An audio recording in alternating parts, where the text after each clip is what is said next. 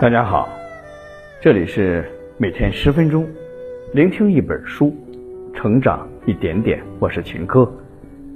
今天要为大家分享的这本书是有关于职场的，名字叫《避开错误决策的四个陷阱》。在生活中，我们为什么会做出错误的决策，以及如何尽可能的避免做出错误的决策？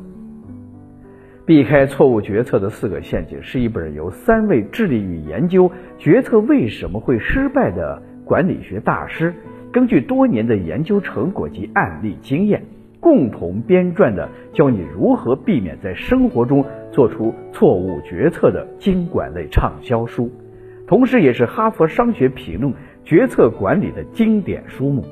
本书能够帮助你了解我们在日常生活和工作中为什么。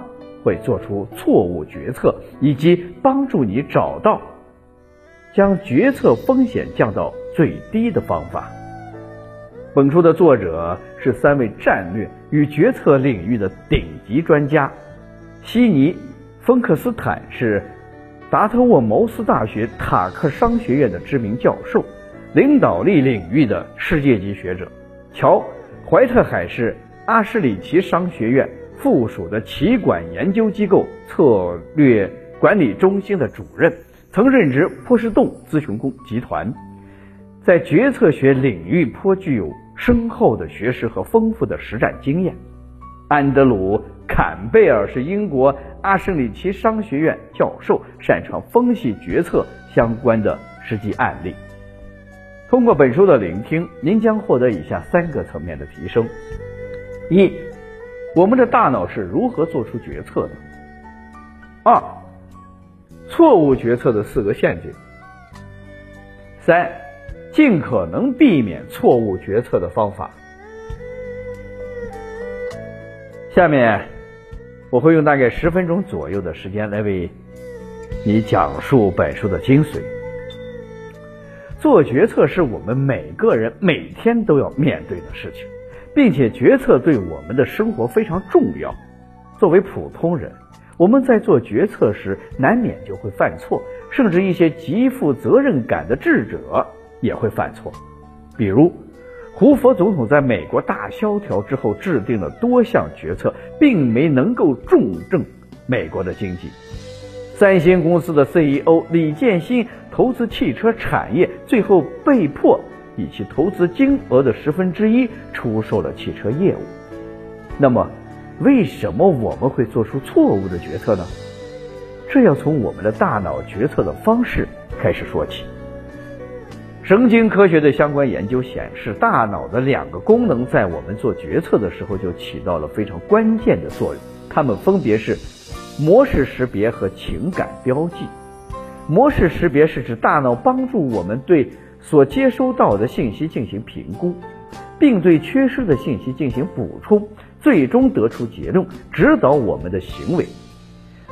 模式识别主要有以下三个特征：第一，模式识别极其复杂，是大脑多个部位共同协作的结果；第二，当我们做出决策的时候，我们的大脑会粗略地估计当前状况，并根据过往经验对当前缺失的信息进行填补。这样做的好处是，我们的大脑可以处理不够全面的信息。第三，模式识别主要是无意识进行的。简单来说，我们的大脑做决策的过程是这样的：大脑的多个部位共同解读感官接收到的信息，在无意识的情况下填补空缺并实现理解，最终输出结果。接下来，我们再来看情感标记。情感标记是指我们的大脑会给我们的各种想法打上印记，这种印记会被模式识别功能匹配触发后，告诉我们应该对其关注还是忽略，并且给我们指明行动方向。比如，当我们走在车水马龙的街道上的时候，我们常常感觉不到外界的噪音，那是因为我们的大脑中不存在这些噪音的明显情感标记。这是大脑自动将其忽略的结果。显然，人类进化出了一个非常优秀的决策系统，绝大多数的情况下，我们的大脑决策系统都能够有效的运作，但是这个决策系统也有它的漏洞。我们做出错误决策的原因，正是来自于我们大脑处理信息的模式，因为模式识别系统在面对信息缺失的时候，会自动的补全。而这补全的信息显然与我们的经历息息相关，而大脑的情感标记功能会对我们没有深刻记忆或者兴趣的内容天然屏蔽。换句话说，我们以为大脑接收到了通过我们的感官获取到的全部信息，但实际上我们得到的信息是经过大脑加工后的结果。我们以我们能够根据这些信息做出理性的判断。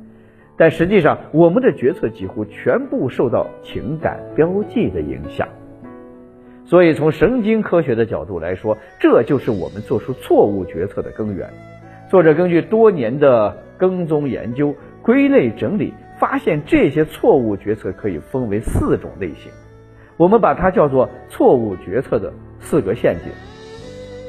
第一个陷阱是误导性的经验，这主要和人的积极情感有关。积极情感是指，如果你之前做的事情都很顺利，当通遇到和过去相似的事情时，我们总是对解决问题抱有积极的态度，所以会更倾向于借助以往的经验来解决。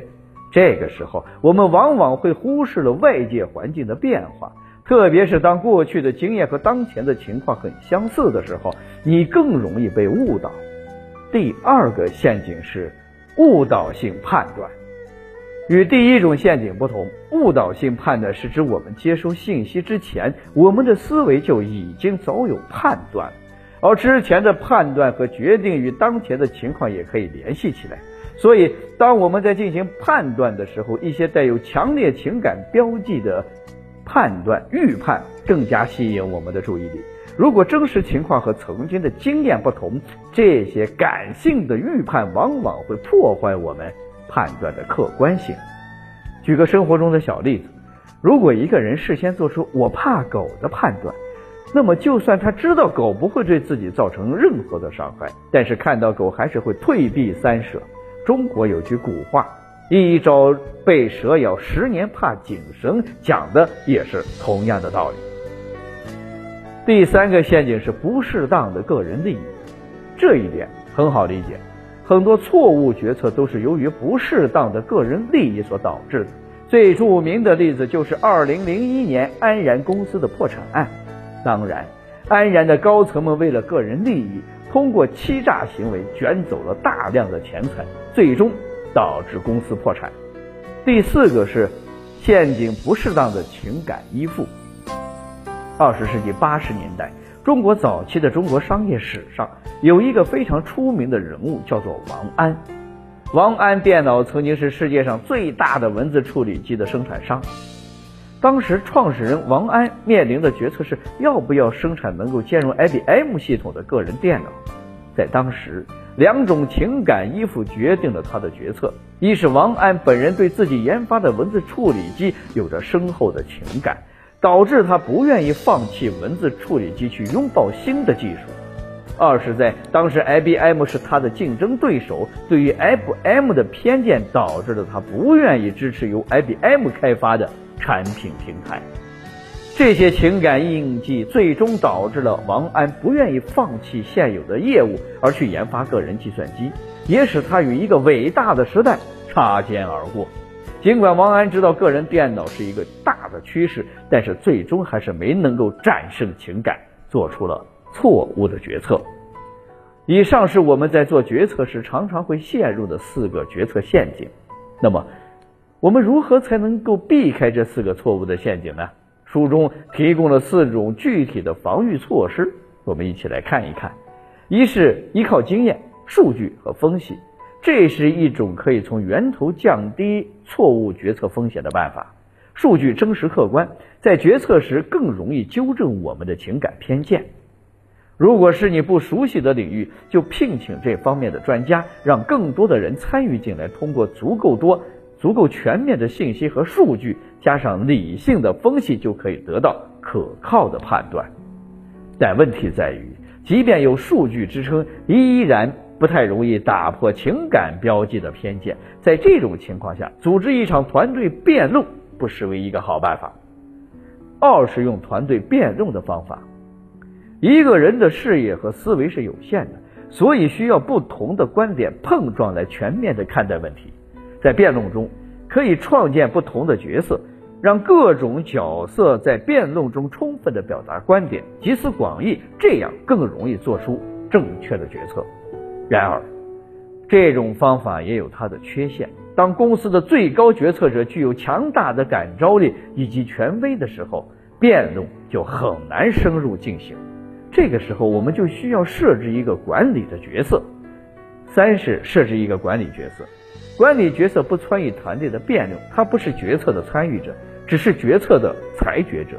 一方面，不参与辩论可以避免个人经验、情感、利益的影响；另一方面，他能够否定辩论得出的错误决策，成为最后一道把关的。你甚至可以把这个角色设置成那些伟大的管理者，比如乔布斯，如果在这个环境下会做如何决策？再看看他有没有遇到类似的情况。再想想自己能从中学到什么。四是加快决策过程的监控。最后一道防线是监控，是指追踪决策的过程。在提出建议之前，参与决策的人要进行细致的思考，确保提出高质量的建议。在决策的过程中，要注意外围信息的变化，及时的更新，并且提供给参与的决策的人。说到这儿呢，本书的核心内容已经讲述完了，相信你已经对人脑做出决策的方式有了一个基本的认识，同时也希望书中提供的四种方法能够为你今后的决策加上四道保险，帮助你在生活中尽可能避免掉掉入陷阱的决策。好了，以上就是今天这本书的全部内容，恭喜你，我们又听完了一本书。每天十分钟，聆听一本书，成长一点点。我是秦科，我们下期再见。